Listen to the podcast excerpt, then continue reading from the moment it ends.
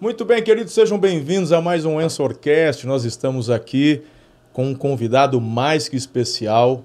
Olha, eu, com, eu conheci esse amigo não faz muito tempo, lá em Brasília, com o bispo JB Carvalho, o nosso querido pastor Vitor Hugo. Meu Deus, o pastor Vitor Hugo, ele é casado com a pastora Sâmera, Sabe. mora em Vila Velha, no Espírito Santo. Isso. É chileno, mas está no Brasil há quantos anos já, meu querido? Mais de 20 anos. mais de 20 anos no Brasil. E ele é pastor, ele é sênior do ministério Ives Church, que é a Igreja Vitória do Espírito Santo. Já em Aleluia. quantos países? Ya estamos, tenemos Ovelia en, tre- en 13 países. creo. 13 países. Sí. Queridos, olha, é, nós vamos conversar daqui a pouquinho.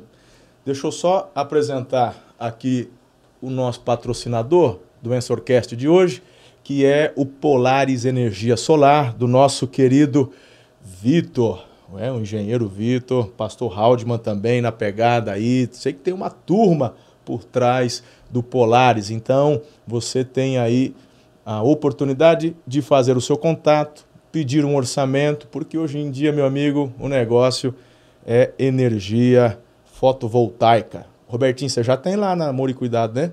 A hora que terminar esse patrocínio, o supermercado Amor e Cuidado já está na fila para patrocinar os próximos aí. Ele que pediu, por livre e espontânea vontade. Muito bem, vamos então ao nosso tempo aqui de qualidade, de crescimento. É, Talvez, se você ainda não conhecia, o pastor Vitor Hugo, ele é um profeta. Mas, irmão, é profeta com P maiúsculo. É impressionante. Deus o levantou de uma forma assim sobrenatural. E eu o conheci então em Brasília, lá na casa do bispo. Estávamos juntos em uma conferência e aí terminou o evento da noite e nós fomos juntos no mesmo carro para a casa do bispo. Aí, gente, ele. eu- todo mundo já sabe, eu sou meio. De verdade, pode não parecer, mas eu sou uma pessoa meio tímida. E, e eu não sou muito bom de network, de, de, de conversar e tal. E eu estava no banco de trás com a pastora Ana, e ele no banco da frente, motorista. Aí ele já mandou uma para. Acho que a Amanda, que estava do lado, já, falei, o mover já começou ali no carro, irmão. Aí daqui a pouco ele perguntou meu nome, de onde eu era, quanto tempo eu estava aqui. Aí eu falei, 14 anos, meu irmão, aí já começou. Aí já dá vontade de chorar. E Deus, quando chegamos na casa do bispo, eu, assim, falou, rapaz, você precisa ir em Araçatuba. Ele falou, eu preciso ir lá. Eu falei, meu Deus do céu. Você não tem ideia. Ele recebe, por mês, milhares de convites. Milhares. Não, eu não tô, eu estou exagerando? ou- Gracias a Dios. São milhares de convites. E aí Deus mover o coração dele para estar conosco aqui em Araçatuba hoje.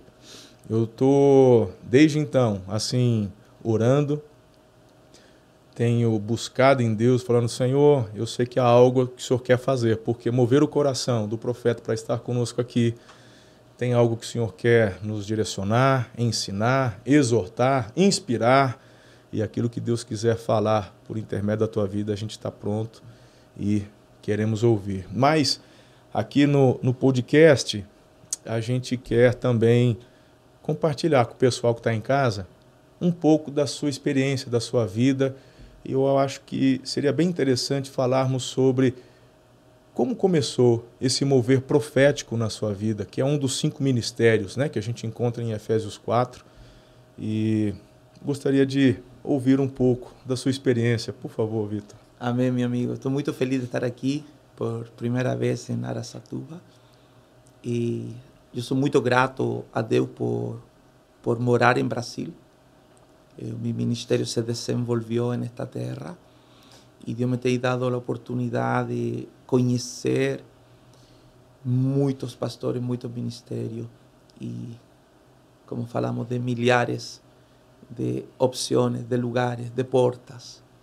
Y, y a través de internet y a través de, de conversaciones como esta también alcanzar muchas personas que yo siempre falo, pastor, que hay personas que solo precisan oír una palabra. que tem talento, tem chamado, tem promessa, só falta essa palavra para dar el vamos, O empurrão. el empujón. Então, estou muito feliz de estar aqui e eu lembro muito bem, íamos no carro e o senhor falou que estava 14 anos. Isso, é.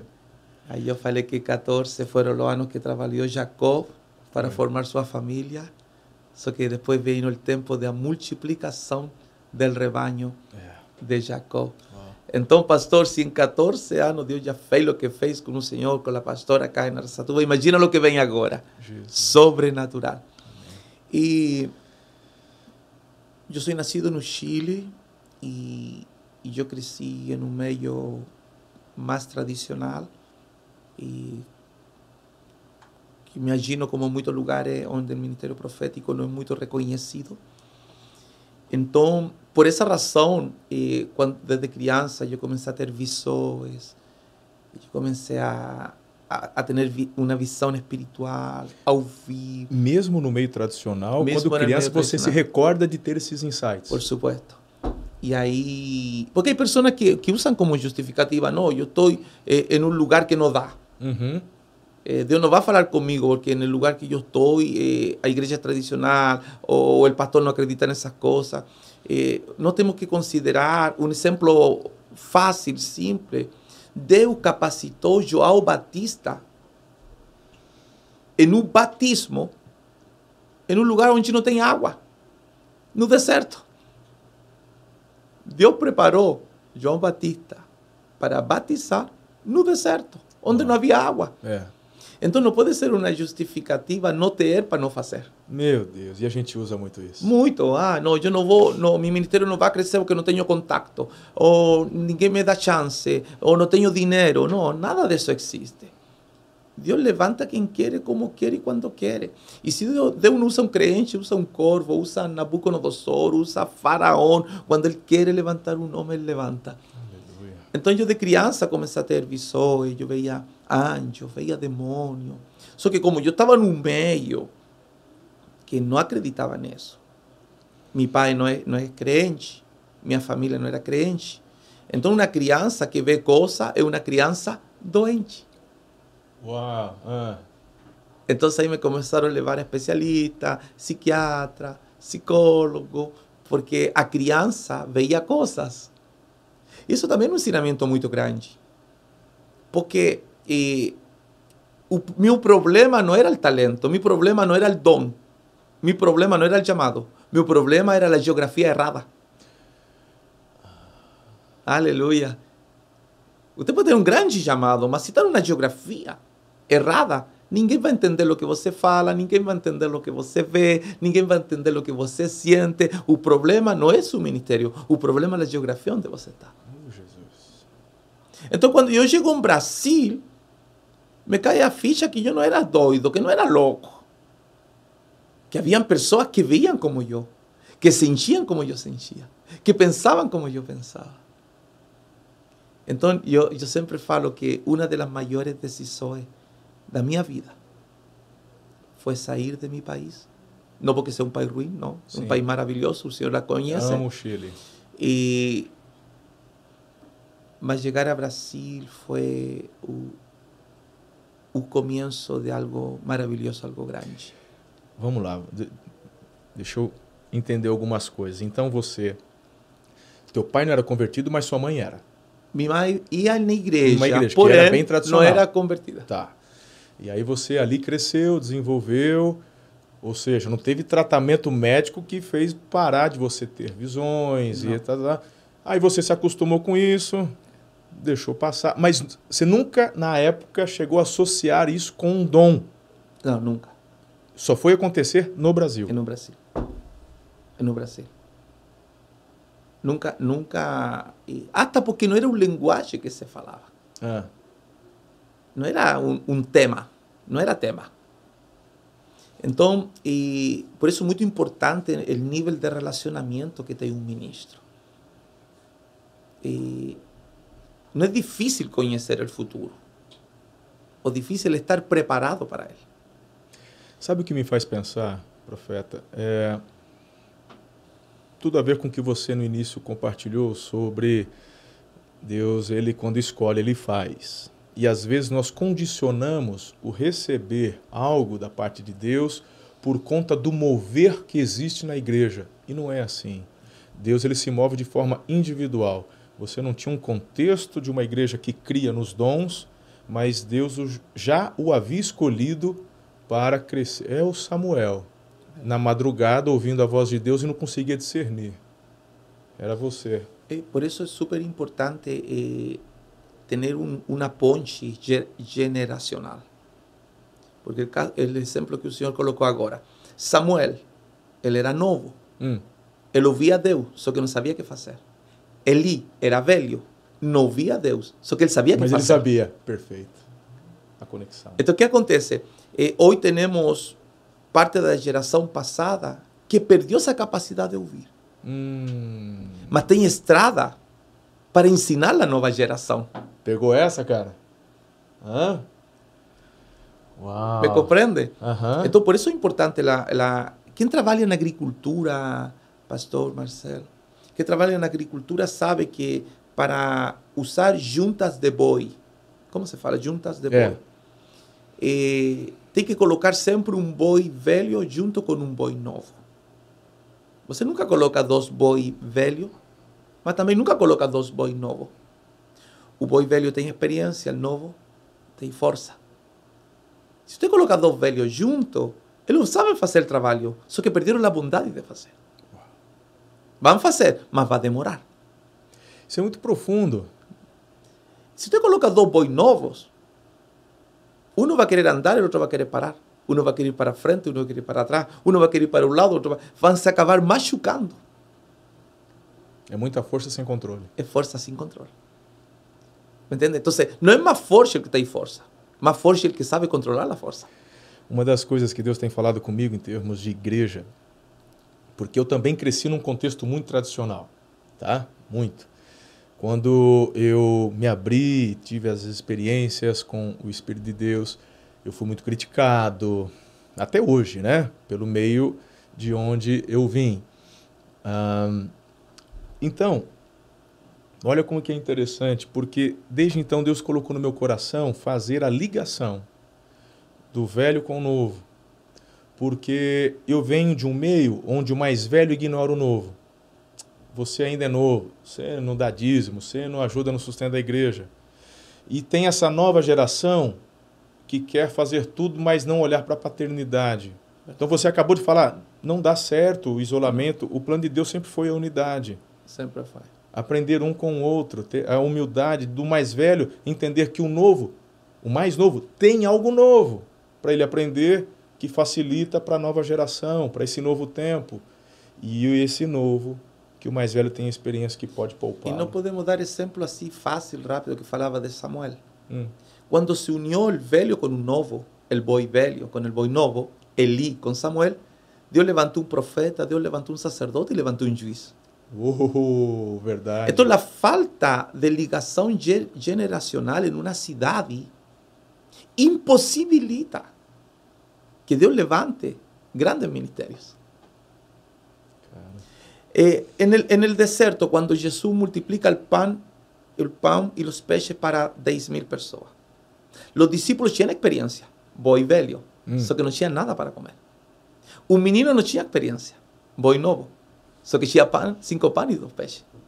Quando se junta el velho com o novo, que André falou, tem um menino, meu Deus, isso dá um sermão, rapaz do céu, minha cabeça está borbulhando. né? Quando se junta o novo com o velho, Deus alimenta uma multidão.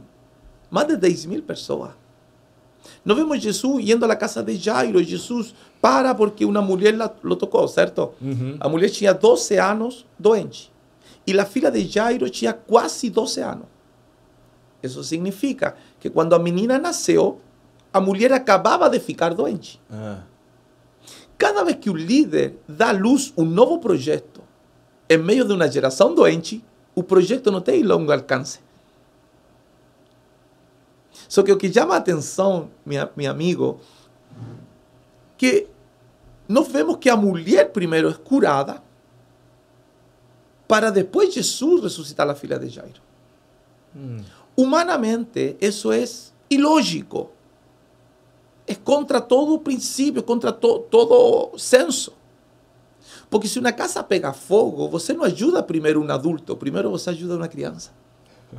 Se um carro bate, você não vai ajudar um adulto, você vai ajudar uma criança. Jesus fez o contrário. O céu fez o contrário. Deus fez o contrário. Primeiro ajudou a mulher adulta, para depois ajudar a criança. Boi velho. Porque en el, en el, mun- en el céu las leyes son diferentes. Eh, yo pego avión casi todos los días. Yo pego por lo menos unos 15 voos por semana.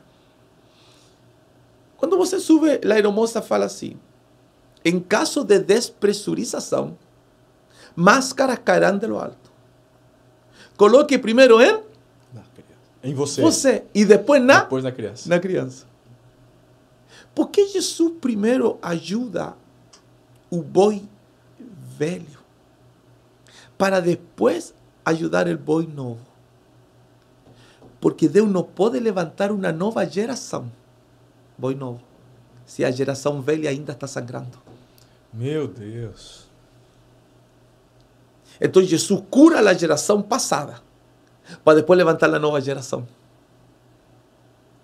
Entonces el ministerio profético es una ponte que une generaciones. Porque el mismo Samuel que lloró Saúl fue el mismo que levantó David. Ey. Aleluya. Yo ya estoy sintiendo la presencia del Espíritu Santo. ¡Aleluya! Meu Deus, é forte. Uau. Então, nós precisamos entender que, que em, em Medio Oriente, todo pastor tiene un um menino a él. O un adolescente, o una crianza. Porque o problema es que quando si el pastor sale o el pastor muere, la oveja para de comer. Entonces siempre tem un boi novo preparado.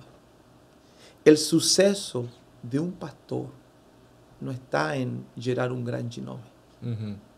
sino gerar un gran legado, Meu Deus. un boi novo. Amigo. Já podia parar aqui. que coisa extraordinária. Fala pra gente, nós temos um ministério profético na igreja e tem muita gente assistindo a gente agora.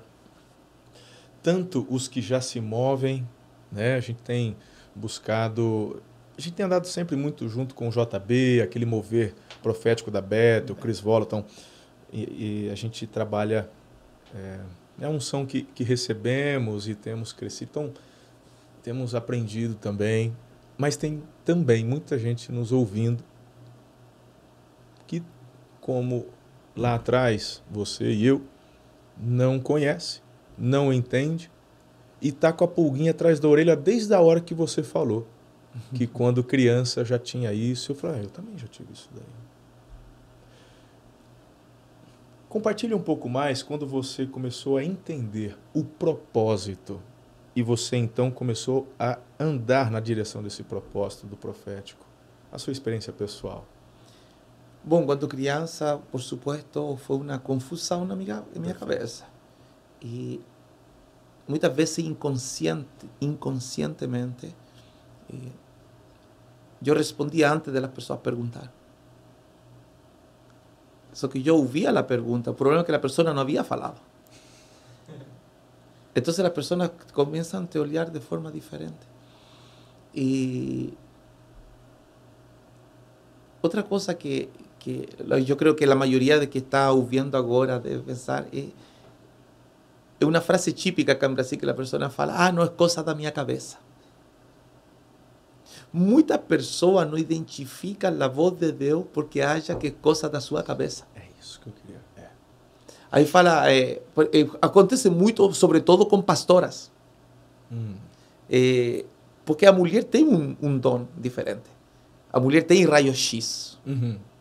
Então a mulher a vezes vê, vê, nossa, essa pessoa é estranha, não, não, é coisa da minha cabeça. E até agora, Senhor, me perdoa. Só que Deus falando. É Deus mostrando.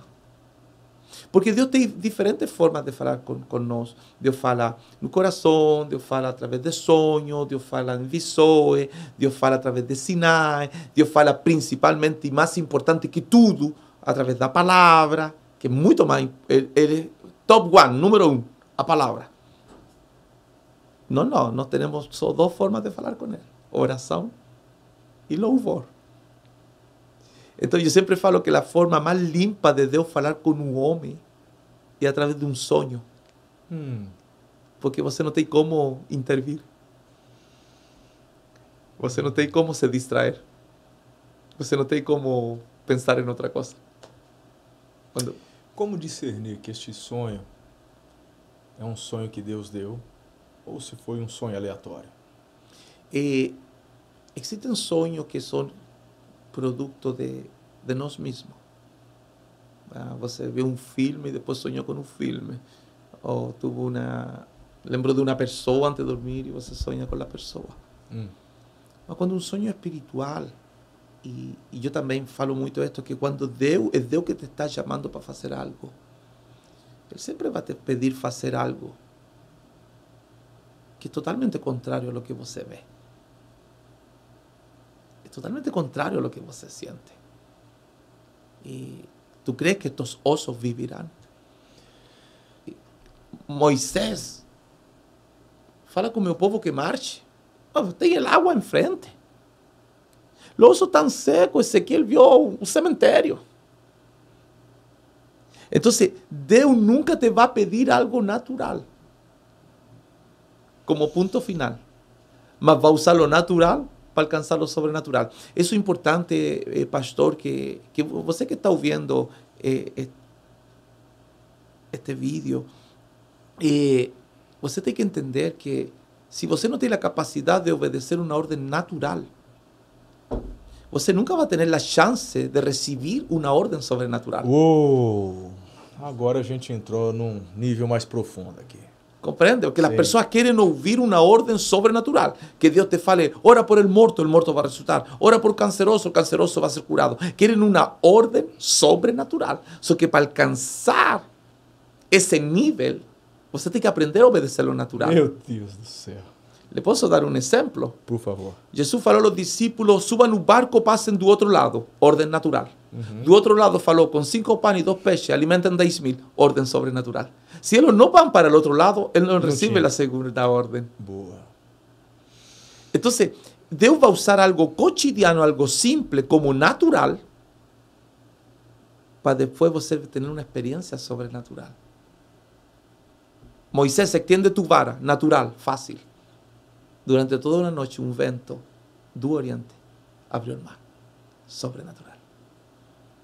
Porque falar al povo marcha, en el contexto que estaban, él precisaba de algo sobrenatural. Entonces el povo no aprende a obedecer al sacerdote da igreja, al pastor da igreja.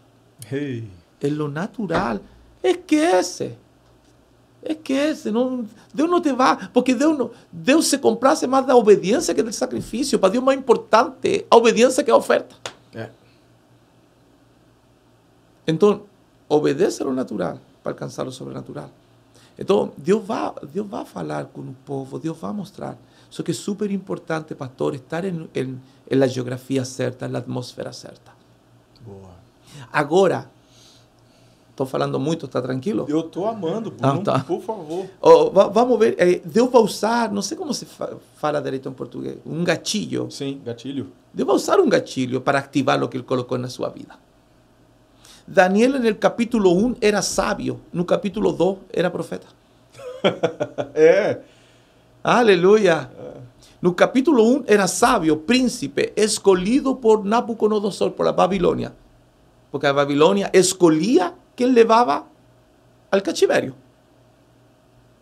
Hasta Satanás sabe escolher escravos. Otro día falamos de eso. Y no escolhíamos cualquier cosa. Eh, eh, la Babilonia escolhía quién iba a llevar al cautiverio. Daniel, Sadrat, Mesad, Abednego, eh, Ezequiel fueron escolhidos por los potenciales que los tinham. Entonces Daniel es príncipe. Daniel es sabio en el capítulo 1. So que Nabucodonosor soñó y él quería que alguien le falara el sueño y la interpretación. Como ningún bruxo consiguió, y de fato un bruxo, la Biblia fala, las pedras falarán, un bruxo, un, feiticeiro falou para, para el rey, rey, ningún hombre da terra pode falar eso. Él falou una grande verdade. Tem coisas que só respondem homens que não são da terra. Daniel. Quando vão matar a Daniel, Daniel falou: me dá um tempo. Tem uma versão que eu gosto que fala: me dá uma noite. Daniel não sabia que ele tinha o dom dos sonhos. Daniel não sabia que ele tinha o dom da interpretação. Foi uma ameaça de morte. Foi um limite de tempo. Ele, com Sadrán, Mesada Abednego, oraram. E Deus lhe revelou o sonho e a interpretação. Se não acontece essa catástrofe, Daniel não descubre os dones que ele tem. Então, Deus permite situações que vão gatilhar em você. Você conhecer os potenciais e os dones que Deus colocou na sua vida. E agora vou falar outra coisa para você estar em casa, dar um glória a Deus e ficar arrepiado. Nem sempre Deus te faz sonhar a ti. Repete. Nem sempre Deus faz sonhar você. Deus não sempre camina com tu sonho. Às vezes, Deus faz sonhar outros para te tirar do anonimato. Ei, Aleluia. Deus, é Só que nós vivimos numa sociedade evangélica que cada um está obse obsessionado, obcecado com seu sonho. É. Não foi José que sonhou, foi Faraó. Não foi José que sonhou, foi o copeiro. Não foi Daniel que sonhou, foi Nabucodonosor. E aí você está apontando para algo muito intrínseco do mover profético. Porque o, o, o profético ele tem. Ele vai muito naquele. Você acabou. A gente chegou aqui, ainda não estava filmando. Você chegou já no Du. Você nem conhece o Du. E já mandou um- uns dois pés no peito dele ali já. Você já está falando, né? Sobre data, sobre casamento e tal, tal, tal. E falando. Ou, ou seja, você foi movido, ativado para mexer no sonho dele.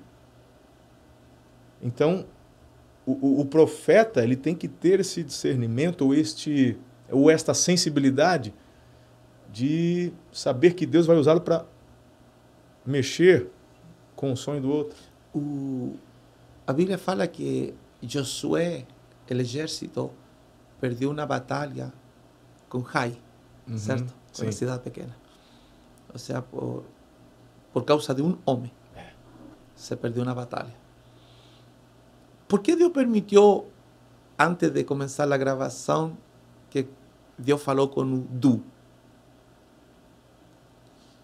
Porque yo creo que la intención de su corazón, pastor, es que estos minutos impacte cada persona que va a asistir. O señor está sintiendo la presencia del Espíritu Santo. Yo veo la presencia de Dios desciendo sobre su vida. Yo estoy sintiendo la presencia de Dios. Dios está aquí. E não estou falando pa- para te animar você que está haciendo. Não, Deus está aqui, há uma presença. Só que acontece? A equipe que está trabalhando tinha que ter consciência que um ungido entrou aqui.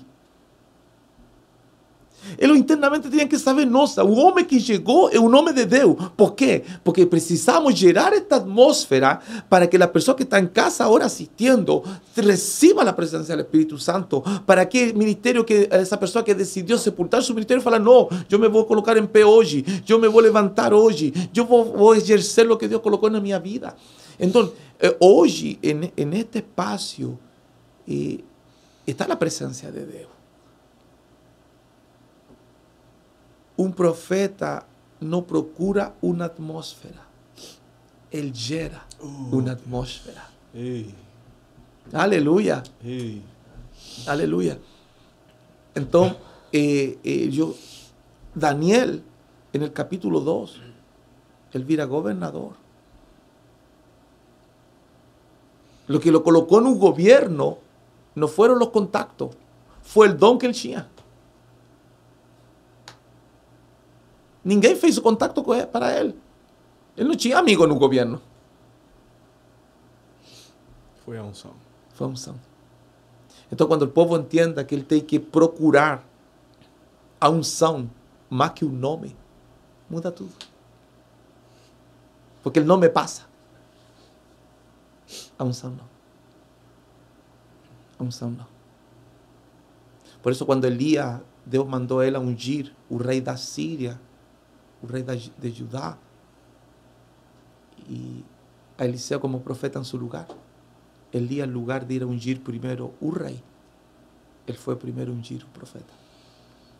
Porque a Bíblia fala que Deus coloca rei e tira rei. Mas quando Deus levanta um ungido, meu amigo, ninguém tira. Meu Deus. Aleluya. Hay una presencia de Dios linda aquí. Aleluia. É. Glória a Deus. Então você que está em casa, não perda mais tempo. Não, não, é, não é o dinheiro, não é o cartão, não é os cheques, não é a empresa, não são os contactos, não é o nível de relacionamento, não é você ter um título de teologia, é você ter fé e você ativar o que Deus colocou na tua vida. Tantas perguntas que eu tenho aqui, mas cabeça da gente passa um filme já. É... Pastorzão, ah, compartilhe um pouco com a gente sobre. Você falou com a gente lá em Brasília. Muitas pessoas acabam entendendo que pelo fato de você ser ungido de Deus, pelo fato de você estar na no centro da vontade de Deus que a gente não enfrenta lutas, problemas, adversidades. E por conta de tantos ensinamentos equivocados que a gente ouve e as pessoas em casa ouvem, quando começam a enfrentar problemas, têm a impressão de que ou não estão fazendo a coisa certa, ou Deus se esqueceu, ou e eu sei que você, querido, tem uma um testemunho tão lindo sobre resiliência. Nos, se der para resumir um pouquinho. Claro. O... Ter a presença de Deus não te faz imune a doenças, problemas, provações. A Bíblia fala que o Espírito de Deus levou Jesus ao deserto. Só que a Bíblia depois fala que Satanás levou Jesus ao topo do monte. O Espírito de Deus deixou Jesus 40 dias no deserto. Satanás levou a Jesus um minuto ao topo do monte. Eu sempre falo, meu amigo, melhor 40 dias no deserto com o Espírito de Deus que um minuto no topo com Satanás. Parêntese, nem sempre é Deus que te coloca no topo. O... E eu faz já quase dois anos fui diagnosticado com câncer. Dois anos. Dois anos com câncer e foi num, através da pastora Camila Barros. Deus revelou a ela que eu estava doente. Eu não sabia que estava doente. Eu não tinha sintomas. Então eu llevo, levo dois anos lutando. Câncer no estômago. Eh, yo ya tenía cáncer faz un año y no sabía. El mejor año de mi ministerio, yo lo pregué con cáncer sin saber. Y producto de ese cáncer, eh, yo perdí el estómago, no tengo estómago, unieron el esófago con el intestino y ahora mismo estoy con un acceso en el peito, estoy con sondas y muy feliz, muy feliz. Y algunas personas pueden ficar tristes, estoy feliz. Y fue algo inesperado el cáncer. Y Só que hoje eu ve, vivo e vejo Deus, a obra, a palavra de uma perspectiva totalmente diferente. A Bíblia fala que quando os discípulos vão para do outro lado, estando no meio do mar, se levantou uma grande tempestade, o vento era contrário, as ondas soltavam no barco. Jesus estava no topo de um monte orando, depois da multiplicação do pão e dos peixes. Y fala la Biblia que Jesús vio que los discípulos estaban en medio del mar lutando con las ondas. El mar de Galilea tiene 21 kilómetros de cumplimiento. Si no estaban en medio del mar, estaban por lo menos a 10 kilómetros longe de la playa. Entonces Jesús no caminó cinco pasos sobre el agua. Antes del problema comenzar, Jesús ya estaba caminando. Aleluya. Un asunto que todos conocen la historia, llega un momento que los discípulos falan, es un fantasma, un fantasma. ¿Por qué falan eso? El Salmo 104 fala que las vestes de él resplandecen. Entonces yo imagino que lo vieron una luz andando, yendo sobre el agua. Por eso gritaron un fantasma. Un fato que Pedro faló, Señor, si eres tuyo también quiero ir. Jesús le faló, ven. Pedro deseó comenzó a andar sobre las aguas y llegó un momento que Pedro se afundó. Los discípulos, pastor, estaban allí por obediencia, porque Jesús faló van de otro lado. Entonces, primer punto, ellos no estaban en desobediencia, lo estaban en obediencia. Segundo, ellos estaban viendo a Jesús, entonces ellos estaban con visión. Tercero, ellos estaban viendo a Jesús, entonces lo estaban ouvindo Deus. Cuarto, Pedro, si eres tuyo también quiero ir. Jesús falou bem. Pedro desceu debaixo de uma palavra. E del mesmo jeito se afundou. Então Pedro estava em obediência, estava com visão espiritual, com audição espiritual, andando sobre uma palavra e na presença de Deus. E ele se afundou. Eso que fala la Biblia que Jesús extendió su mano y lo levantó. La Biblia nos fala que él corrió para ayudar a Pedro. Jesús estaba exactamente en el lugar que Pedro se afundó. Hasta porque Jesús sabía hasta donde el boy novo podía andar. y ahí yo voy a terminar la idea para, para usted entender lo que mi sensación del cáncer. David era un pastor completo porque él era pastor, solo que también era ovelia. Un pastor completo es pastor, pero también es una ovelia. Un señor es mi pastor, él se coloca en calidad de ovelia. Entonces, para un pastor ser completo tiene que ser pastor y tiene que ser ovelia. Pedro era pescador de hombres. Entonces, Pedro, para ser completo, él no solo tenía que ser pescador, él también tenía que ser pez. Cuando él se afundó, Jesús pescó él. Entonces, às vezes, dios te permite afundar para pues, você ter uma empatia diferente. Dios te permite afundar. voy a pescar homens si yo no sé que es ser un hombre? ¿Cómo voy a abrazar personas sin esperanza si yo no sé que es pasar por un camino sin esperanza? Y yo siempre con mi esposa oramos y ayudamos cancerosos. Yo nunca imaginé que yo iba a estar del otro lado. Entonces ha sido un tiempo difícil, lógico, triste, de fe. Si usted me pregunta cómo pagado el tratamiento, solo con ofertas de amor del povo, de personas que no conozco. Hoy estoy en la etapa de remisión So que remisión es volver a tener una misión. Y ya estoy, estoy sin células de cáncer, por supuesto, soy un quebracabeza internamente, mas Dios me está dando la chance de continuar pregando el Evangelio. Y estoy aquí en Arasatuba por una gran festa. Wow.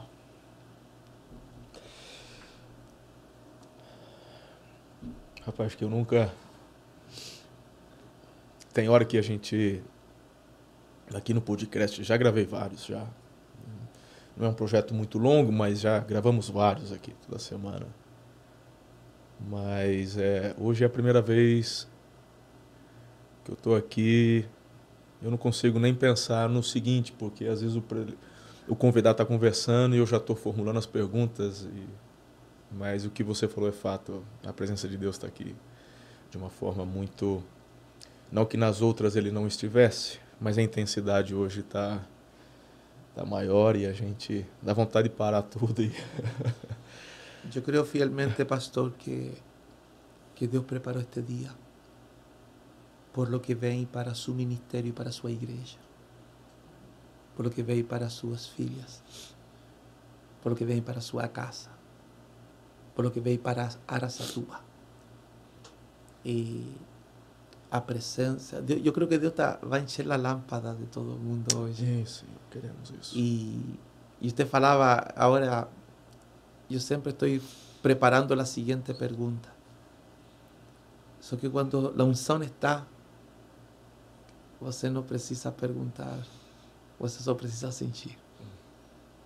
E, mm. e ele sentir, eu creio que de toda a equipe que está aqui, há um sentir de Deus Dios la presencia de Dios es real, no es una historia. não é um cuento, é real. E nós temos que levar o povo, pastor, a esse primeiro amor. Amém. Amém, Jesus. Por volver a sentir essa paixão por la obra. Respirar o Evangelho e ver que a presença de Deus está em todo lugar. E eu intento aproveitar. Mi personalidade não é assim por produto do câncer. Aham. Y mi personalidad, mi forma de ser siempre fue así, mi forma de sentir el Evangelio siempre fue así, esa pasión. Por supuesto, hoy entiendo que tengo que aprovechar cada minuto. Yo creo que ese es el gran diferencial. Entender que lo que yo hallaba que era ilimitado, tem límites. Então, e, minha missão hoje é ativar o povo de Deus com a presença dele. Amém. É levantar os ministérios que estão caídos, fortalecer os que estão fracos. Ser uma ponte para aquele que, que acha que todo acabou. E é uma grande mentira de Satanás. Glória a Deus. Uau. Bom, gente, eu, eu para falar a verdade, eu eu sei que tem muitas perguntas que poderia fazer sobre o ministério profético, mas no meu coração eu sinto que que é isso. Eu sinto que é isso. Eu hoje à noite eu tenho, como disse a você à tarde, eu tô com uma grande expectativa Aleluia. sabe, assim.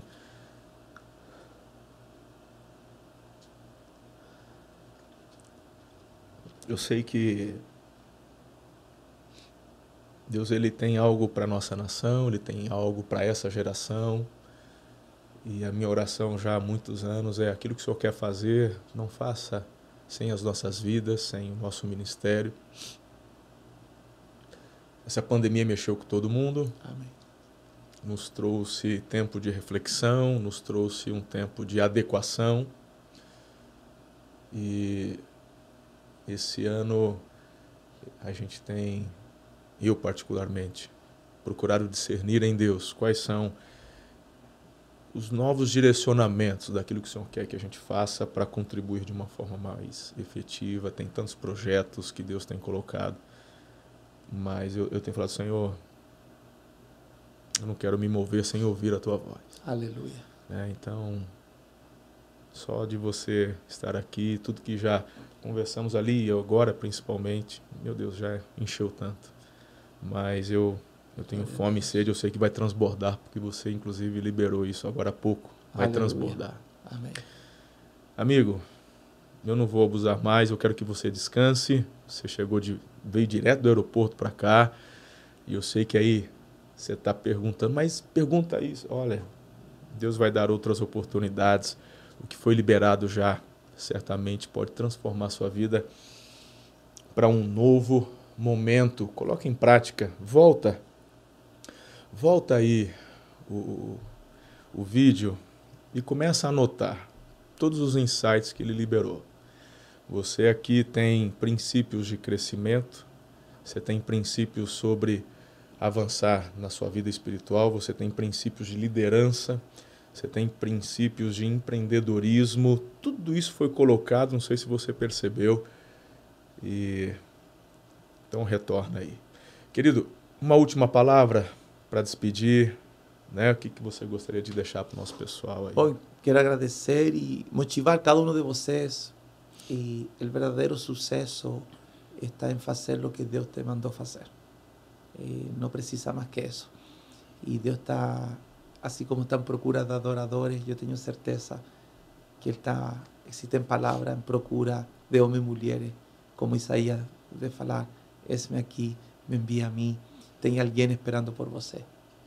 Nunca se tratou de você ni de mí, sino se trata de las personas que están esperando una palabra. Entonces, no se menosprecie, no se diminua. Você pode ser o profeta desta geração. E parta com ser o profeta da sua casa. Uau! Recebe. Receba essa palavra em nome de Jesus. Obrigado, amigo. Obrigado. Um beijo no coração de vocês. Até o próximo Ensorcast.